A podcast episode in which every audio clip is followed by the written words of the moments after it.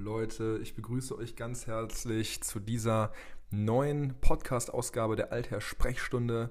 Für diejenigen, die es nicht wissen, das ist im Prinzip die vertonte Version meines Videoformats der Alter Sprechstunde auf YouTube und in unserer Community-exklusiven Facebook-Gruppe, welche wiederum auf dem Sekundenstopp basiert. Das ist ein zweiwöchig erscheinender Blog-Eintrag, in dem ich euch, wenn ihr ihn abonniert habt, einmal ein komplettes Roundup gebe. Alles, was in der Uhrenindustrie so passiert, landet da direkt auf eurem Smartphone, eurem Computer oder eurem Tablet. Und ähm, ja, heute habe ich wieder einige sehr, sehr spannende Uhren für euch dabei. Hoffe natürlich, dass ihr ähm, Lust habt auf ein bisschen Story, denn davon gibt es heute auf jeden Fall einiges. Und äh, möchte am Anfang wie immer nochmal darauf hinweisen, falls ihr noch nicht Mitglied seid der Altair Community, dann kann ich euch nur empfehlen, geht auf www.altair.de in die Rubrik Magazin, klickt auf den Sekundenstopp und in jeder Ausgabe findet ihr einen großen Button, ähm, welcher euch dazu einlädt, der Community beizutreten.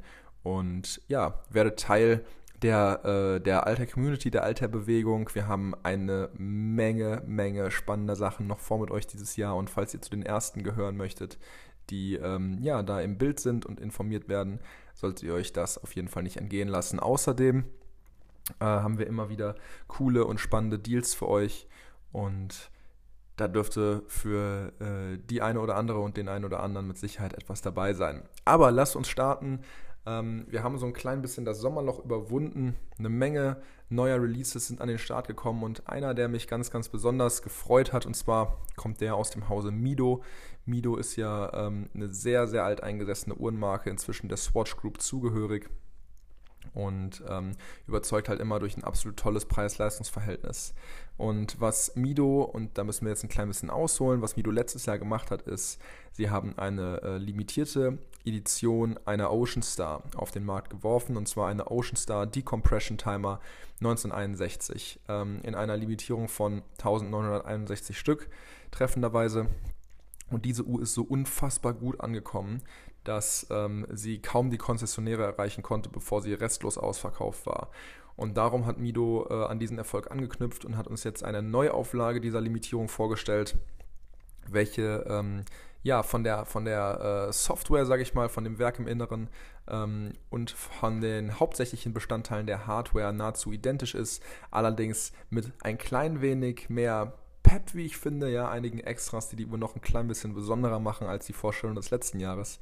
Und ähm, vorgestellt wurde die Uhr zwar jetzt, aber Auslieferung ist erst im November. Da habt ihr genug Zeit, falls ihr Interesse an der Uhr habt, euch ähm, vorzumerken und euch darum zu kümmern, wie ihr diesen schönen Zeitmesser in die Finger bekommt. Zunächst würde ich sagen, sprechen wir einfach mal darüber, ähm, was die Uhr ähm, von der Vorstellung des letzten Jahres unterscheidet. Und weil wir natürlich hier bei einer äh, Podcast-Ausgabe sind und ihr die Uhr nicht so schön ähm, auf dem Bildschirm betrachtet, möchte ich euch ans, äh, an und für sich erstmal beschreiben, was wir an dieser Uhr oder was ich an dieser Uhr denn überhaupt so toll finde. Die Uhr orientiert sich im Design an einer Vintage-Taucheruhr von Mido. Und das heißt, sie ist eine sogenannte Vintage Reissue. Sie ist ähm, ja mit, mit Leib und Seele Vintage und strahlt den Charme der 60er Jahre aus. Und das macht Mido dadurch möglich, dass ähm, bunte Pastellfarben gewählt werden für die ähm, Dekompressionsskalen auf dem Zifferblatt. Das Zifferblatt ist sehr, sehr voll, sehr, sehr ähm, überladen, könnte man fast schon sagen. Ähm, Mido hat einen äh, sehr, sehr oldschooligen Zeigersatz gewählt. Mido hat das alte Vintage-Logo ähm, verwendet um es aufzudrucken äh, oder um es zu applizieren, viel besser. Und ähm, ein Aluminium-Lünetten-Inlay, ähm, um da auch noch diesen Vintage-Charakter mehr zum Ausdruck zu bringen. Außerdem keine wirklich 100% weiße äh, Leuchtmasse, sondern die Leuchtmasse ist so ein klein bisschen cremig. Es ist nicht wirklich so eine Futina, also so eine ganz, ganz arg künstlich gealterte Leuchtmasse, sondern es ist so gerade, gerade cremig genug, ähm, als dass es Vintage aussieht, aber halt nicht zu gewollt und die Uhr kommt an einem fein gewebten Milanese-Armband, was der ganzen Sache natürlich noch, äh, sag ich mal, die, die, die Vintage-Krone, die Oldschool-Krone aufsetzt. Sieht wirklich richtig, richtig toll aus. Ähm, ja, die Uhr an sich ähm, hat um sie äh, abzuheben von dem Vorgängermodell, nun einen hellen Hintergrund auf dem Zifferblatt. Äh, auf diesem hellweiß, fast schon silbernen Hintergrund knallen diese bunten Ringe der Dekompressionsskalen sogar noch ein bisschen mehr. Das Blatt wirkt sehr, sehr offen und geräumig. Und ähm, die Ringe ergänzen sich wunderbar harmonisch mit der nahezu türkisen Taucherlünette, ähm, wie gesagt, welche ein äh, Aluminium-Inlay hat für diesen perfekten Vintage-Flair. Ähm, was wir äh, noch sehen, ist, ähm, dass die Stundenindizes äh, aufgedruckt sind und weil die ähm, Dekompressionsskalen so viel Platz brauchen, sind die Stundenindizes im Inneren des Zifferblattes angeordnet. Ähm, entsprechend ist der Stundenzeiger auch nur relativ kurz, äh, damit er die äh, Indizes natürlich äh, entsprechend ablaufen kann. Und ja, nahe der Spindel im Zentrum finden wir 3, 6, 9 und 12 für die Stunden als relativ schnörkellose Aufdrucke, aber es sieht sehr treffend aus, es passt gut in das Gesamtkonzept. Ähm, die Uhr an sich ähm, hat außerdem sehr, sehr äh, flache Indizes äh, mit Leuchtmasse gefüllt für ähm, ja noch eine bessere Ablesbarkeit, auch unter schlechten Lichtverhältnissen. Wir haben ein Datumsfenster, was trapezförmig ist und ähm, dafür müsstet ihr die Uhr allerdings sehen, sich sehr, sehr schön dank dieser Kuvertur ähm, des Trapezes in die ähm, Skalen der Dekompressionsanzeige einfügt. Also das sieht wirklich sehr, sehr gelungen aus. Hat Mido sich Mühe gegeben und sich anscheinend was dabei gedacht. Das finde ich sehr, sehr toll. Ähm, ganz außen, quasi kurz vor dem Reo, äh, finden wir gestrichelte Minutenindizes, äh, welche von einem sehr, sehr langen, muss man sagen, einem sehr, sehr langen ähm, Minutenzeiger abgelaufen werden. Sieht aber toll aus und gibt der Uhr die gewisse Ablesbarkeit. Man muss aber sagen, dadurch, dass ähm, das Zifferblatt weiß ist und die Zeiger silber mit weißer Leuchtmasse, ist die Ablesbarkeit nicht ganz so gut wie beim Vorgängermodell mit dem tiefschwarzen Zifferblatt, das muss man natürlich sagen. Ähm, kommen wir zur Hardware. Die Uhr hat einen Durchmesser von 40,5 mm, ist dadurch natürlich sehr, sehr vielseitig und universell tragbar. Aus ähm, poliertem Edelstahl ist das Gehäuse und das ist natürlich mit Sicherheit etwas kratzanfälliger, als sich manch einer das wünschen würde für eine Toolwatch. Aber ähm, das war halt früher so, Uhren waren früher nicht gebürstet, auch Toolwatches und Einsatzuhren nicht. Ähm, und ist dafür äh, natürlich, deswegen ist diese Uhr halt auch Vintage inspiriert. Ähm, wir haben aber trotzdem Saphirglas auf der Vorderseite, welches nötige Sicherheit und Kratzfestigkeit gewährleistet. Der Gehäuseboden ist verschraubt, hat das typische Seestern-Logo der Ocean Star Serie. Zudem äh, sieht man die äh, Limitierungsnummer und im Inneren schlägt das ähm, Ether basierte Mido Kaliber 80 mit 80 Stunden Gangreserve.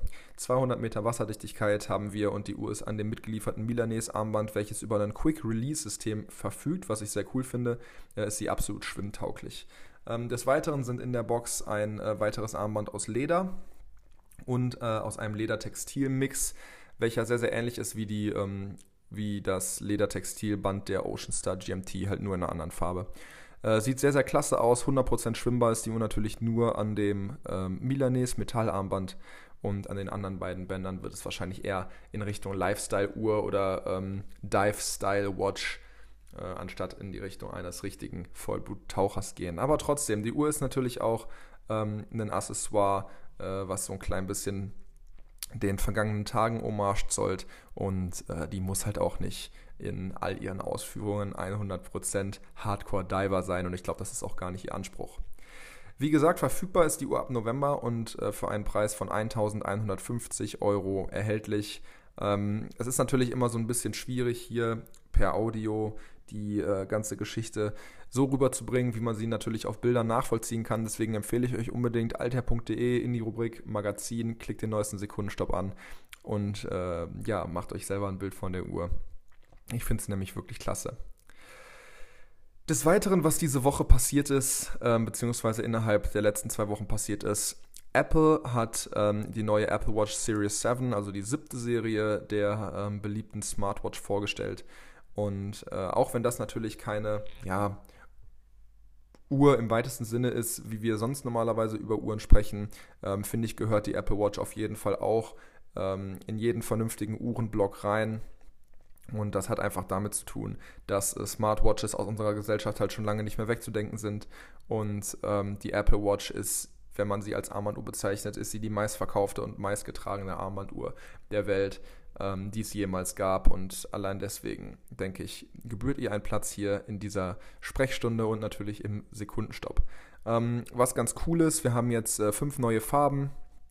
Ähm, im, was das Aluminiumgehäuse angeht, äh, sind ein paar sehr, sehr schicke Sachen dabei. Und durch eine äh, ja, neuartige Technologie hat Apple es geschafft, das Saphirglas ähm, der Uhr so anders Gehäuse zu wölben, kann man fast sagen, dass der Bildschirm auch wirklich von ähm, allen, ja, von allen Richtungen, auf denen man, ähm, aus welchen man auf das Blatt guckt, absolute kompromisslose Ablesbarkeit gewährleistet. Und das finde ich schon beeindruckend. Ich habe auch hier im Sekundenstopp, ich schaue gerade drauf, ein Bild von einer absoluten Seitenansicht, ja, wo man quasi von der Seite auf die Krone guckt und äh, der Bildschirm ist so extrem gewölbt, dass man äh, trotzdem das Zifferblatt ablesen kann. Und das sieht wirklich, das sieht wirklich klasse aus. 399 Euro kostet da ähm, das günstigste Modell und äh, ist dann natürlich wie immer ähm, aufwärts noch einiges möglich, was äh, Upgrades etc. anbelangt. Als nächstes hat Audemars Piguet still und heimlich, kann man fast sagen, zwei ähm, echte Kracher-Releases rausgehauen. Ähm, der eine wird wahrscheinlich niemanden mehr überraschen. Das ist eine Royal Oak. Überraschung, Überraschung. Es soll ja mal vorkommen, dass Audemars Piguet äh, eine Neuauflage der Royal Oak vorstellt. Ähm, und des Weiteren, und das ist wahrscheinlich die viel spannendere Uhr, ähm, eine Code 1159. Aber kommen wir erstmal zur Royal Oak. Was an der Royal Oak so cool ist, und ähm, normalerweise bin ich kein extrem großer Royal Oak-Fan, aber die hier, muss ich sagen, hat es mir wirklich ein bisschen angetan. Äh, sie ist vollständig aus Titan gefertigt. Ja, also das Armband, ähm, das Gehäuse, die Lünette, alles ist Titan. Die Uhr sieht, ähm, ja, hat deswegen so einen super industriellen Look, noch industrieller als, ähm, als am Stahl, äh, also als Ausstahl, was daran liegt, dass Titan ja so ein klein bisschen dieses, diesen wärmeren, metallenen Schimmer hat. Ähm, statt einer zentralen Sekunde finden wir eine äh, dezentrale kleine Sekunde auf 6 Uhr was das Zifferblatt noch ein klein bisschen mehr aufräumt. Sieht auch toll aus. Und ähm, was man natürlich noch sagen muss, das Zifferblatt an sich hat diese, ähm, diese klassische Tapisserie von Royal Oak, ja, dieses, äh, von der Royal Oak, dieses Waffelmuster ähm, und hat einen wunderschönen anthrazitfarbenen Farbverlauf äh, von ja, Silberanthrazit in der Mitte bis hin zu fast pechschwarz außen am Reo. Sieht echt toll aus. Aber diese Uhr ist natürlich nicht einfach nur besonders, weil sie aus Titan ist, denn sie ist eine von APs sogenannten Royal Oak Super Sonneries. Das heißt, es ist ein, ähm, ein Minute Repeater, eine Uhr mit einer Minutenrepetition. Und äh, das heißt, sie hat eine, äh, ja, eine Funktion quasi auf Knopfdruck über ein akustisches Läuten, über Glocken und Hammer im Inneren die Uhrzeit präzise wiederzugeben. Warum diese Uhr jetzt äh, Supersonnerie heißt, das kommt natürlich nicht von ungefähr, nämlich AP baut mitunter die lautesten Minutenrepetitoren ähm, oder die Minutenrepetitionsuhren äh, mit dem lautesten Schlagwerk, die es überhaupt auf dem Markt gibt. Und äh, wer schon mal vielleicht in irgendeiner Boutique ähm, einen Minute Repeater eines anderen Herstellers gesehen hat oder betrachten konnte, der äh, hat bestimmt festgestellt, die liegen häufig auf so kleinen, ähm, ja, wie so Uhrenkissen, aber halt aus Holz, welche innen hohl sind, ähm, die dann halt über das Resonanzphänomen den Klang der Glockenschläge verstärken um das halt so lauter zu machen. Die Supersonnerie-Uhren von AP, die brauchen das nicht, die sind so dermaßen laut. Und was noch besonders cool ist, ist, je enger sie auf dem Handgelenk liegen, desto lauter läuten die Uhren. Also das ist echt richtig, richtig abgefahren. Ähm, auf der anderen Seite haben wir jetzt die Code 1159 und äh, diejenigen von euch, die mich schon so ein klein bisschen länger verfolgen, die wissen, ich bin echt kein Fan der Code 1159. Ähm, was mich am allermeisten stört, ist das Zifferblatt. Ich finde, es sieht überhaupt nicht nach Audemars PG aus. Es sieht irgendwie, es, es, ja, es tut mir leid, dass ich das so sagen muss, aber es sieht irgendwie immer billig aus. Ähm, es passt überhaupt nicht zum Image der Marke. Es passt nicht zu dem, was AP in meinen Augen verkörpert. Und äh, warum mir aber jetzt diese Code 1159 so unfassbar gut gefällt, ist, sie hat kein Zifferblatt. Und äh, damit ist natürlich äh, mein, mein hauptsächlicher Beschwerdepunkt ähm, obsolet. Was wir stattdessen finden, ist, eine, äh, ist ein sogenanntes Open-Worked Dial. Ja, das ist ja auch etwas, wofür AP ähm, echt bekannt und berühmt ist. Open-Worked ist nicht nur eine einfache Skelettierung, also wo das Blatt quasi weggelassen wurde, sondern Open-Worked heißt, ähm, die Strukturen des Werkes sind komplett umgebaut worden. Die komplette Werksarchitektur ist geändert, ähm, sodass im Prinzip das Uhrwerk an sich das Zifferblatt darstellt. Ja, also es ist nicht nur freigelegt, sondern es ist das Zifferblatt mit seiner kompletten Architektur, mit seinen Brücken und dann natürlich AP-mäßig wunderschön veredelt, eine ähm, riesengroße Unruh. Wir haben eine Menge scharfer ähm, innenliegender Winkel, ja, wo ihr ja vielleicht wisst, hatte ich euch schon mal erzählt, äh, das ist ja mitunter das anspruchsvollste, was ähm, Uhrmacher in Handarbeit leisten können. Diese ganz, ganz spitzen Innenwinkel, die dann aber trotzdem noch ähm, hochpolierte Phasen haben die sogenannten Chamfered Edges, ähm, die da aufeinandertreffen und das hinzubekommen, das ist ganz, ganz hohe Uhrmacherkunst und da hat AP hier wirklich einen rausgehauen. Das, das Zifferblatt sieht super aus, die Uhr sieht super aus und ähm, ist tatsächlich in meinen Augen die attraktivste Code 1159. Außerdem ähm, ist sie natürlich, ja, mit äh, einem Gehäuse aus sowohl weiß als auch pinkgold, ähm, auch materialtechnisch ein echtes Schwergewicht. Ähm, die Royal Oak Supersonnerie aus Titan, die kostet 324.000 Schweizer Franken und die Code 1159 mit dem Openwork Zifferblatt 189.400 Schweizer Franken. Die zwei nächsten Uhren, die ich für euch dabei habe, sind ja quasi Fan-Favorites, gerade hier in der Alter Community, ähm, denn es sind Uhren des Hauses Grand Seiko. Und Grand Seiko hat ähm, ja einen immer größer werdenden Hype aufbauen können. Inzwischen sind sie äh, häufiger schon als Omega-Killer, Rolex-Killer, als Uhren mit einem Top-Preis-Leistungsverhältnis, ähm, die halt noch nicht so diesen diesen riesen Hype haben, ja, sind sie jetzt in aller Munde und ich finde auch zu Recht, weil Grand Seiko liefert wirklich an allen Ecken und Enden ab was das Design angeht, was das Veredeln ab, angeht, was die Innovation angeht. Da äh, bleibt wirklich kein Wunsch unerfüllt in äh, Grand Seikos Produktkatalog. Und jetzt haben wir hier, und das hat mich ganz besonders gefreut, zwei Modelle, ähm, welcher sich an, äh, welche sich an der SBGW 231 orientieren, welche als sogenannte japanische Calatrava gehandelt wird. Ja, also sie wird direkt mit einer Patek Philippe verglichen äh, von der Eleganz und von der Ausstrahlung, die sie hat und das ist natürlich schon irgendwie ein Ritterschlag. Ähm, und jetzt die beiden Modelle, die wir hier haben, und zwar die SBGW 267 und die SBGW 269 sind exklusiv für den europäischen Markt. Und das ist natürlich was ganz Besonderes, ähm, dass auch wir in Europa mal in den Genuss von einer ähm, ja, Edition, Sonderedition kommen, die halt nur bei uns erhältlich ist. Und das finde ich wirklich toll. Ähm, die, die, zwei neuen vorgestellten Modelle, ähm, die ziehen Elemente aus der Einrichtung und Gestaltung der ähm, Pariser Flagship Boutique am Place Vendôme ähm, und da haben Benedikt und ich mal ein richtig cooles Video gemacht. Das findet ihr auf unserem YouTube-Kanal, wo wir diese Boutique besichtigt, besichtigt haben. Letztes Jahr im August, als sie neu eröffnet hat. Und ähm, da, ja, spiegelt sich im Prinzip die, die Einrichtung und das äh, Design spiegelt im Prinzip die, die japanische Kultur, ähm, die, die Ästhetikkultur Japans, ja, mit diesem Wechselspiel aus Licht und Schatten, diese scharfen Kontraste und Kanten, äh, breite Flächen, ähm, die halt mit, mit Licht spielen, die mit ähm, Wärme spielen. Und diese ganzen Sachen ähm, setzen sich auch hier auf dieser Uhr fort, was ich halt sehr, sehr cool finde. Denn ähm, wenn man schon zwei Uhren exklusiv für den europäischen Markt macht, wieso dann nicht äh, designmäßig an der europäischen Flagship-Boutique orientieren?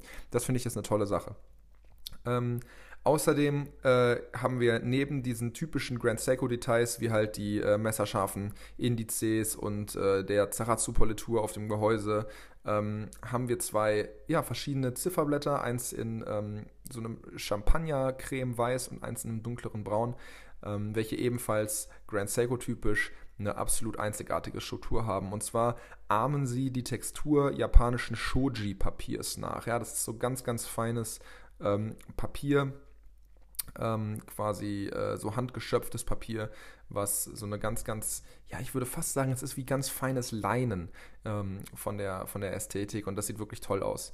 Und die Uhr kommt mit 37 mm natürlich mit einem verhältnismäßig kleinen Durchmesser, aber dafür, dass sie halt so super elegant ist, sie kommt auch an äh, exklusiv nur an Lederarmbändern, äh, finde ich, passt das wunderbar. Ähm, durch einen offenen Gehäuseboden kann man das äh, 9S64 Handaufzugswerk bewundern und ähm, die Uhren sind zwar nur äh, am europäischen Markt erhältlich, aber sind nicht limitiert und kosten 4.800 Euro. Und das finde ich ist halt auch ein absolut, absolut äh, toller Preispunkt. Zwei Varianten sind da erhältlich. Ähm, die Uhr mit dem champagnerfarbenen Zifferblatt kommt an einem hellbraunen und die Uhr mit dem äh, dunkelbraunen Zifferblatt an einem entsprechend dunkelbraunen Lederarmband. Echt klasse. Gefällt mir sehr, sehr gut. Und ähm, ja, dann habe ich euch jetzt hier ähm, ein paar spannende Uhren mitgebracht, wie ich finde. Und ähm, falls ihr es noch nicht gemacht habt, kann ich euch auf jeden Fall empfehlen, die neueste Altherr-Sprechstunde auch auf unserem YouTube-Kanal anzugucken. Ähm, da habt ihr nämlich dann quasi die ganzen, die ganzen Bilder ähm, und könnt die Uhren auch mal betrachten und mir und den anderen Mitgliedern der äh, Alter Community, die live in der Chatbox waren, beim Diskutieren zuhören. Das macht immer eine Menge Spaß. Und falls ihr auch Interesse daran habt, dann empfehle ich euch, wie gesagt, äh, Mitglied unserer Community zu werden. Ähm, denn alle zwei Wochen kommt der Alter Sekundenstopp als Blog online und jeden Mittwoch danach, also der kommt immer montags und zwei Tage später am Mittwoch, gehe ich live abends um 20.15 Uhr auf unserem YouTube-Kanal und äh, quatsche mit euch, der Community, über all die spannenden Sachen, die passiert sind. Ja, Freunde, damit sind wir wieder am Ende dieser äh, kurzen, knackigen Ausgabe. Ich hoffe natürlich wie immer, dass sie euch gefallen hat. Wenn dem so sein sollte, dann lasst dem Podcast doch gerne eine positive Review da. Ähm, teilt ihn mit Menschen, äh, die das ganze Thema auch interessieren könnte. Und weil ich natürlich hier in dem Podcast nur die neuen Urvorstellungen anreiße, der Sekundenstopp aber natürlich über noch viel, viel mehr Inhalt, wie zum Beispiel Uhrenvokabular oder unseren äh, Community Wrist Shot der Woche verfügt, ja, kann ich euch nur nochmal ans Herz legen, auch da quasi in die ähm, ist ja keine Printversion, in die äh, digitale, schriftliche Version hereinzuschauen. Soweit wünsche ich euch äh, noch eine tolle restliche Woche. Ich hoffe, ihr schafft alle das, was ihr schaffen wollt. Lasst es euch gut gehen. Und äh, wir hören uns beim nächsten Mal hier im Altherr Podcast. Bis dahin, macht's gut, euer Severin.